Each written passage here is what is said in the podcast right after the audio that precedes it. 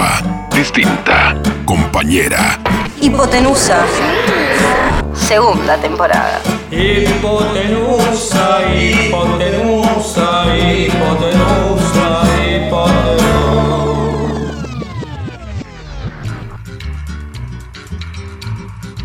Bueno, Florcita, ¿cómo estás? Bienvenida a una nueva temporada de Hipotenusa. En esta eventualidad estamos en la Villa 21, 24, eh, en un profesorado llamado Pueblos América. También estamos con, con los chicos, con Maxi Malfatti y Mariela Rossi, que no- nos van a comentar acerca de esta problemática educativa, todo lo que vienen trabajando también en el barrio para, para un proyecto de alfabetización. ¿Cómo anda, Flor? ¿Cómo va? ¿Todo bien? bien, Todo tranquilo. Muy bien. Bienvenidos. Bueno, ¿en qué se, ¿cómo se construyó esta idea de, de- de alfabetizar acá en, en el barrio? ¿Cuáles son la- las problemáticas por las, por las que se, se fueron encontrando? Nosotros en el año 2010 empezamos a trabajar en la escuela secundaria que hay adentro del barrio. Es la única escuela secundaria para 80.000 habitantes y es una escuela que se creó en el año 2009. O sea que hasta el 2009 no hubo nunca una escuela secundaria dentro, Dentro del barrio. barrio. Sí. Eh, estamos prácticamente desde la creación de la escuela, trabajando ahí como docentes y, bueno, en el vínculo que fuimos construyendo con el barrio y en la tarea cotidiana, eh, nos fuimos dando cuenta que había un montón de madres, padres, abuelas, abuelos de, de nuestros estudiantes que eh, tenían dificultades para la comunicación escrita con la escuela o que cuando se acercaban a, a charlar por algún problema eh, manifestaban eh, que, no, que no habían tenido la oportunidad de ir a la escuela o, o te pedían ayuda para Claro, o sea, eran los padres de los chicos que van al secundario. Sí, Porque recordemos, acá hay dos primarios y un solo secundario en el barrio, o sea, para 80.000 habitantes. Sí, así es. Una, una gran dificultad, ¿no? Enorme. Esto comienza en el 2016 con una tarea de relevamiento, ¿no? En el 2015, te corrijo ahí, en el 2015 nosotros convocamos a los primeros egresados de la escuela y a los chicos que estaban en quinto año para eh, lanzarnos a, a esta locura que era que sus propios hijos alfabeticen a sus padres o a sus abuelos. Entonces eh, generamos un, un espacio de formación y empezamos a formar a los pibes para que ellos alfabeticen. Y lo que necesitábamos era saber dónde estaba cada uno de los vecinos y las vecinas que tenían Claro, esa y ahí dificultad. censaron.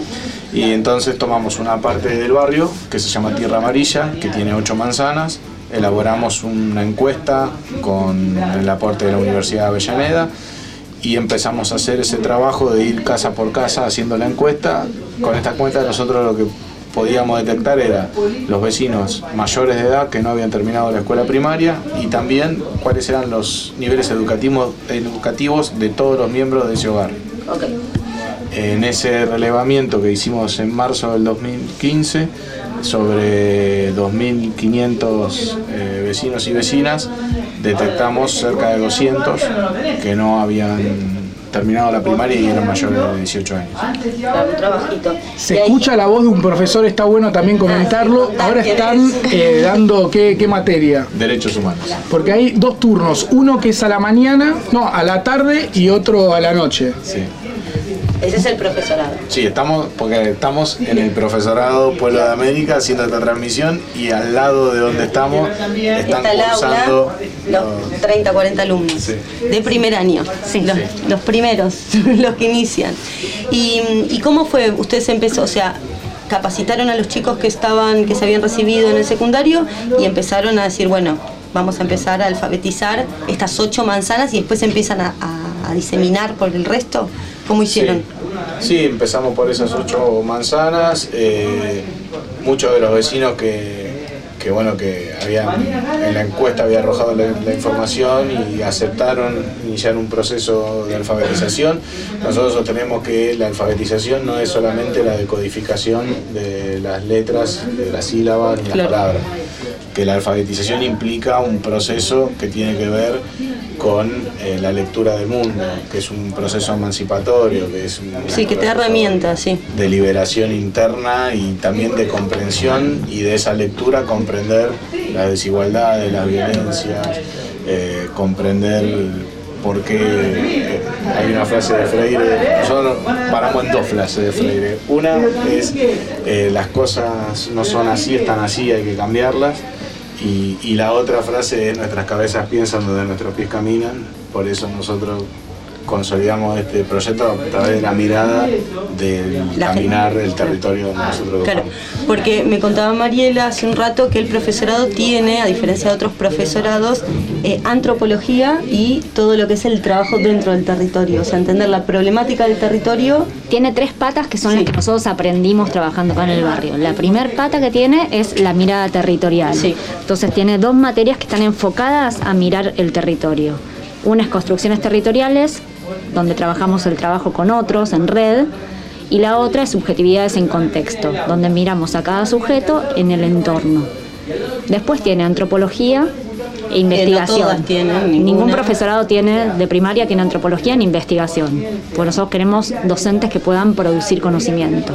Y después tiene artes, Que, que tampoco. Que tampoco. A no ser que sea un profesorado de el sagrado, nada más. Que, que está bastante más cerca, ¿no? Está relativamente cerca de, Sí. de donde estamos. Sí. ¿Y con qué dificultades se fueron encontrando? Me imagino que en, en el comienzo de cualquier proyecto hay un montón de obstáculos que tienen que ir atravesando. Por ejemplo, me imagino la parte burocrática hasta que ustedes lograron con el Ministerio de, de Educación que pudieran homologar y validar el profesorado.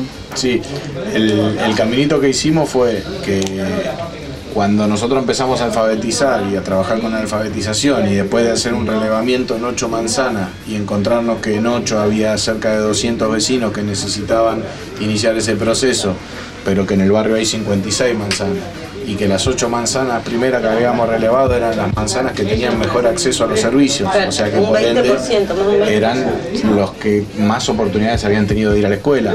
Imagínate las que estaban más lejos. Claro, entonces dijimos, ¿cómo hacemos para con los pibes que salen de la escuela alfabetizar a todo el barrio? ¿Qué responsabilidad tienen los pibes también? Porque son ellos. Entonces dijimos, no alcanza, no va a alcanzar. Y se nos ocurrió, ¿y si hacemos maestros?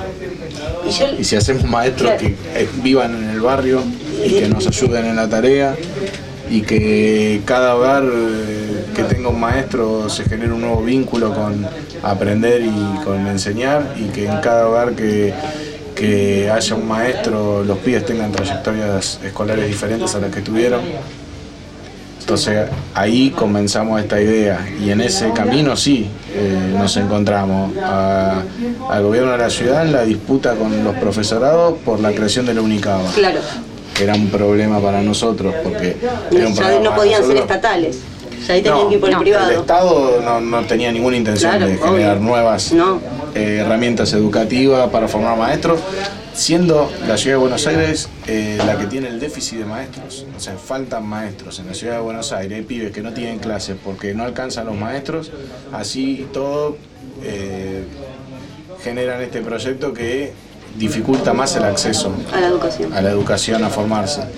Bueno, el profesorado también viene a resolver con esta problemática que recién comentás, ¿no? Son unos 700, Mariela, me corregí, 700 eh, maestros, Maestros que, que están hoy por hoy faltando en la ciudad de Buenos Sí, Aires. Hay 700 cargos que no se cubren. Es decir, que los chicos a- al término de, toda 40 esta... chicos, Sí. Bueno, está bueno. ¿Y, y cuáles son los desafíos? Estuvimos visitando eh, el... Espera, el yo comp- puedo sí. hacer una pregunta antes que antes que nos eh, vayamos para otro tema. Yo le decía a Mariela, es muy loco porque vos cuando decís, bueno, el sueño, bueno, voy a ser maestros en el barrio, que, que enseñen a otros y que otros vengan y así vamos a generar muchos maestros dentro del barrio. Cuando pensaron este sueño, ¿no dijeron, es loco? ¿Lo lograremos? Porque yo lo pienso y digo, yo no puedo creer lo que están haciendo. Y digo, cuando vos estás del otro lado decís, pará, ¿lo podremos? ¿No será mucho? Nosotros cuando empezamos, nos empezamos a, cebar. Sí, a embalar, ¿viste? Porque te vas embalando. Y decíamos, mirá lo que va a pasar, va a ser así, va a ser así. Acá, eh, cuando los pibes empezaron a terminar la escuela secundaria, nos dimos cuenta que accedían al mismo trabajo de sus padres que no habían ido a la escuela. Claro. Entonces el sueño del ascenso social por el esfuerzo de haber ido a la escuela secundaria era una mentira. Sí. Y entonces decíamos, bueno, pero con esto no nos va a pasar lo mismo, porque faltan 700 maestros. Entonces todos los que se formen tienen laburo seguro. Y cuando tengan ese laburo empezamos a romper un paradigma, el que todos los pibes y las pibas que viven en la villa o son albañiles o son empleadas domésticas, trabajan en, en casas De familia, de sí. familia o eh, son chorros. Claro. que son los estigmas que, que tiene el barrio. sí, sí. Y, y bueno, con, con eso rompemos ese paradigma. Y el sueño, que mil veces lo hablamos con Mariela, con los chicos, es que la parada del 70, que es el colectivo que pasa por. Suba todos maestros. No que bajen maestros. Me encanta. que, se- que la cola sea de guardapolvo y no Sí, de, sí, sí. de bolsitos azules, que Sí. también, ¿no? Sí, sí, claro, cada uno elige. Pero ahí hay una. Pero es una herramienta, claro. Una transformación de fondo. Y hay cierta curiosidad de los chicos del barrio. Por ejemplo, acá afuera estaban haciendo un campeonato de, de fútbol, tenis, ¿no? Volei. Pinky volley. Pinky volley. Muy interesante. Hay que tener también una preparación eh, muy, muy buena, ¿no? Para jugar, porque no, no es un deporte tampoco sencillo. Y hay, hay los chicos que, o sea, hay curiosidad por parte de ellos que tienen ganas de, de insertarse. De repente te, te dicen, che, mira, Maxi, tengo ganas el año que viene de arrancar. Hay como Bueno, el- el- nosotros abrimos la inscripción, la abrimos en el año 2018, a fin de año 2018, con una mesa, cuatro o cinco sillas donde estábamos todos nosotros y no había ni siquiera este lugar. La inscripción se terminó con 100 inscritos. Claro, una locura. De los 100 inscritos no empezaron todos, eso es, es normal. En este momento tenemos 70. eh, Que son los dos turnos que están haciendo. Sí, Sí. Y pero 16 cuando- maestros hay. Sí, cuando terminó el primer cuatrimestre se anotaron 15 más. O sea, Sí, eh, las ganas, sí, sí. hay ganas, eh, se transmite, se va conociendo, se va y también va, va construyendo. Los que vinieron, esto, los que vinieron el primer cuatrimestre, lo contaron en el almacén, lo contaron en la escuela, en la cola de, del mercado y todos los vecinos se van. ¿Y por qué yo no? Bueno, me imagino que un objetivo realizable debe ser terminar con las tres aulas que están hoy por hoy en construcción para que ese ciclo siga continuando, ¿no? Porque los chicos que hoy están estarían terminando primer año a fin de año Pasan a segundo. pasan a segundo y para que otros puedan estar en el aula donde están hoy Los de primero. Sí, los chicos. ¿En, qué clase solo- dijiste estaban en eh, Derechos Derechos, derechos humanos. humanos? Otra de las materias que creamos por nuestro, el enfoque que queremos dar a, Bueno, un poco también el objetivo que tenemos nosotros a partir de, de esta inquietud de venir a transmitir acá es poder también darle visibilidad eh, a este programa educativo para que más gente conozca acerca de esta problemática y también puedan visibilizar lo que ustedes vienen trabajando y también respecto al tema de las donaciones. ¿Ustedes tienen alguna página hoy por hoy, redes sociales? Sí, nosotros tenemos una página que se llama decirespoder.com, que ahí eh, contamos la tarea que venimos haciendo tanto en la alfabetización como en el profesorado y otras herramientas también que, que construimos. Hay una revista donde los chicos escriben y cuentan eh, o, dan su mirada sobre diferentes temas que atraviesan a toda la sociedad. Eh, así que bueno, ahí decirespoder.com pueden ahí observar, acercarse, contactarse. Vos recién, Maxi, fuera del aire, me dijiste que el año pasado estuviste en Brasil, estuviste invitado por la Poderosa, ¿ves que era? Todos fuimos. Y a partir de ese momento, ¿qué fue lo que, lo que cambió? O sea, ¿con qué ganas viniste a partir de esa situación? No, eh, Estamos hablando de hace un año, ¿no? En agosto. Sí, en agosto del 2018 fuimos todos, todo Decir es Poder, fue a Brasil al- al- a un foro internacional y nosotros expusimos sobre educación. Mm. Y en ese foro, eh, en el micro, veníamos hablando sobre esta idea y en el mismo micro en el que nosotros veníamos viajando había un vecino del barrio que también había ido, que es Mario Gómez, que es el dueño de este lugar, que es, eh, y escuchó las conversaciones y nos dijo, che, ¿y si lo hacen en es Escuchó este espacio". 26 horas de ida, 26 horas de vuelta de conversaciones. Excelente. Yo les regalo el techo.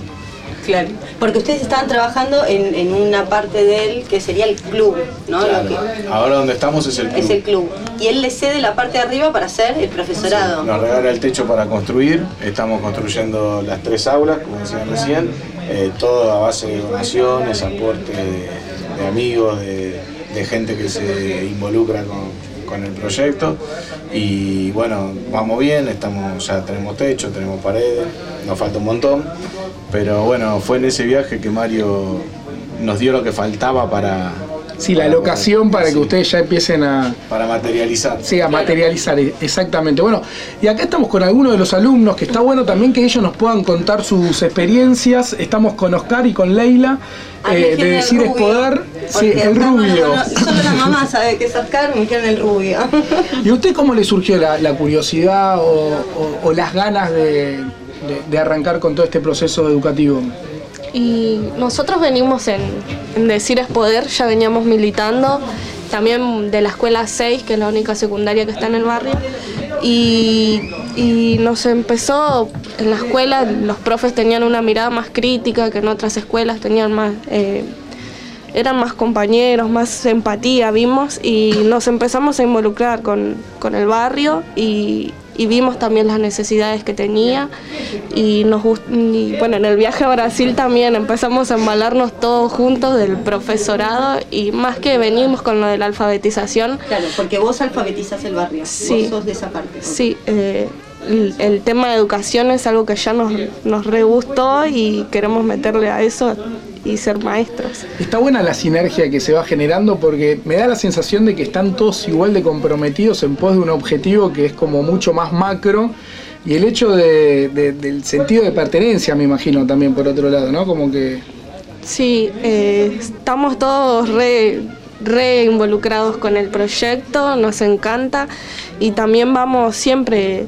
eh, es todo muy a pulmón. Pusimos una mesita en Iriarte para, para ir anotando a, lo- a los que quieran estar, pegamos carteles, todo, todo muy lindo. todo tiene magia. Yo empecé en Decir Poder en el 2016, no en el 2015. Me contó Maiche del proyecto, me egresé en el, bueno, digamos que me egresé también en la escuela número 6. sí, en, un- en la número 6. Me contó el proyecto y me gustó y dije, bueno, alfabetizar no, no iba a alfabetizar porque no, no quiero, siento que tengo que hacer otras cosas, no alfabetizar. Y como dice ella, o sea, nosotros nos pusimos esto al hombro y lo hicimos. Tuvimos que poner una mesa bajo el sol, venir a cargar una losa un 25, un 24 de diciembre. Nosotros, todo quemado, pero igual vinimos. Y también eso de poner una mesa en la Casa de la Cultura y que nadie se, o sea, que sepan nada más de que se iba a construir un profesorado, pero no había el lugar físico, no, no había, no teníamos nada. Claro, era todo. Pero era, pero era la gente igual se la anotó. gente ya notó, había una cola de 20, 25 personas en menos de una hora esperando. ¿Y qué sentiste ahí? Nada, dije, qué loco. Primero dije, lo vamos a hacer. Y después decía, pero lo vamos, vamos a poder inaugurar en marzo, porque nosotros teníamos, teníamos la iniciativa de inaugurar el, 20 el 25, que empiecen las clases el 23 inaugurar el profesorado. ¿El 25 de qué? De marzo. Y esto fue en diciembre, diciembre, noviembre. Y decir, decir, lo vamos a lograr y lo logramos. O sea, nosotros queríamos empezar el 20, Mariela quería el 25 de marzo empezar con los dos pisos, todas las aulas, pero no se Pero podía. Pero igual se empezó el 25, el 23 estuvo bueno porque tuvo la inauguración, lleno de fuegos artificiales, gente del barrio, murga. Hicimos una fiesta, faltaba Cristina y era una fiesta. Ah, me encanta. Y- No sé, ¿Y qué sentiste vos cuando vos, vos siempre quisiste ser maestro? No, yo quise hacer muchas cosas. ¿Y cuando te surgen las ganas de decir, no, espera, me parece que es por acá"? Cuando se dio la oportunidad de que haya un profesorado en el barrio, en realidad siempre miraba, primero me fui por la educación física, después por ser eh, em, morguero, ser de todo, menos docente. Después mirándolo a Maxi, a María la conocí, pero Maxi era más compañero y veía cómo, cómo él tenía la mirada hacia el barrio y cómo él Es manejaba. imposible que no tengan. O sea, es imposible. O sea, fue Después ver a las chicas, después ver a las chicas también alfabetizando, teniendo una paciencia de tener unas vecinas de 60, 50, 55 años y explicarle, venir un sábado y ser comprometido, porque tenés que ser comprometido. Y decir, bueno, vamos, vamos para adelante y venir. Porque hubo 15 días que vinimos y tuvimos viernes, sábado, domingo. Yo siempre lo jodé, hasta la familia perdimos. Pero por algo bueno. Y qué, qué importante que es la constancia en cualquier eh, cosa que, que encaramos, ¿no? Porque me imagino que es, es un laburo de, de todos los días. Como, Y sí, hay que ser constante también, hay que venir y ponerse esto al hombro, o sea, sin recursos, venir y formar algo que después le va a hacer algo lindo a la comunidad. Solo lo que quería agregar es que cuando nosotros iniciamos el proceso educativo, lo que siempre decimos, así sea con una sola vecina o cualquier cosa que vos vas a convocar a alguien, eh, hay que después cumplirlo. No puedes empezar a Sí, alguien. medio del proceso. Sí, una vez que lo arrancás no hay opción, hay que terminarlo porque eh, el barrio está lleno de un montón de promesas incumplidas y Claro. nosotros no íbamos a hacer lo mismo, así que le dimos para adelante. Sí, y, se- y mismo hay, mucha gente también involucrada, que mismos profesores, lo hablábamos con vos Mariela, que están a, a donores, ¿no? Estaría Todos. bueno también, claro, todos, eh, ver la- la forma de, de que, el, tele- que el Estado pueda... De que el Estado debe, ¿no? Sí, ¿no? Retribuir por un trabajo, El. Estado Lo debe más que subsidiar más en una zona donde no hay otra propuesta, no es que hay otra oferta de un terciario en esta zona. Entonces el Estado debe subsidiar los salarios de los docentes. Ese es como la, el desafío para este segundo cuatrimestre, pelear eso. Sí, por el momento los 16 docentes del primer cuatrimestre y los 16, 17 del segundo, porque hay una materia más, eh, trabajamos completamente a donor en, en función de fortalecer este proyecto colectivo y nosotros estamos seguros que en algún momento, porque no es la primera vez que se inicia de esta manera un, un camino, estamos seguros que, que el Estado va a terminar haciéndose cargo, pero Sí. bueno, nosotros lo que pudimos hacer es eh, Que se reconozca también el profesorado. Eso ya está reconocido. Claro.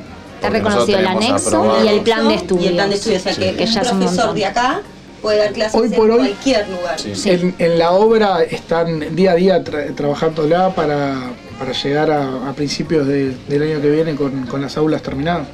Sí, estamos trabajando en eso. eh, te decía, nos falta un montón. Tenemos la base, eh, nos faltan puertas, nos falta cerámica, eh, nos falta armar el baño, por ejemplo, los inodoros, las bachas. eh, nos faltan cables, luces. eh, lo que tenemos es el cascarón, que ya lo pudimos armar, que fue con mucho sacrificio y con mucho trabajo. Y bueno, la etapa que viene, ya una vez que tenemos todo cerrado, es ir generando las mejores condiciones. Eh, siempre desde el primer momento nosotros nos planteamos que teníamos que, así como de- desde la parte pedagógica, generar el mejor profesorado, la mejor formación, también queremos el mejor lugar para habitar y para construir esos maestros. Bueno, señores y señoras, estamos acá en la Villa repetimos la 2124. página. Vamos a repetir entonces la Para página. que la gente que quiera ayudar con todo lo que necesitan puedan. Sí, ¿Qué y es es? parte también de- del compromiso que nosotros asumimos eh, viniendo. O sea, a modo personal para mí es muy importante estar haciendo una transmisión acá. Así que también les agradezco la posibilidad de, recibirnos también. Y bueno, una vez que. Nada, la idea es poder seguir conectados y, y nada, ir ayudando también a las diferentes problemáticas que, que están teniendo hoy por hoy. Así que Maxi, Mariela, eh, Rubio, eh, Leila. Leila, muchas, Muchas gracias, gracias. por este por este espacio y por compartir estas experiencias que, que está bueno también que, que la gente la- las pueda ir conociendo. Porque hay mucha gente que no, no tiene ni idea de todo esto que está ocurriendo de- y vamos a venir seguramente también a la inauguración. Muy bien, muy bien, Muchas Bueno. gracias, Gracias. por venir, por acercarse al barrio, por compartir con nosotros este sueño. ¿Cuáles son las redes de comunicación? En las redes de comunicaciones decirespoder.com, ahí pueden ayudarnos, colaborar. Bueno, perfecto. Y Y el Facebook ¿eh? es Poder. Ahí vamos. El Instagram también, ahí es ya la Poder. gente se puede comunicar y, y Ahí se ya puede comunica comunicar. con ustedes. Y nada, y pueden colaborar. Colaboren. Florcita, ha sido un placer entonces, Muchas ¿eh? gracias, chicos, de Chao, muchas gracias a todos. Gracias. Gracias. Hipotenusa, segunda temporada.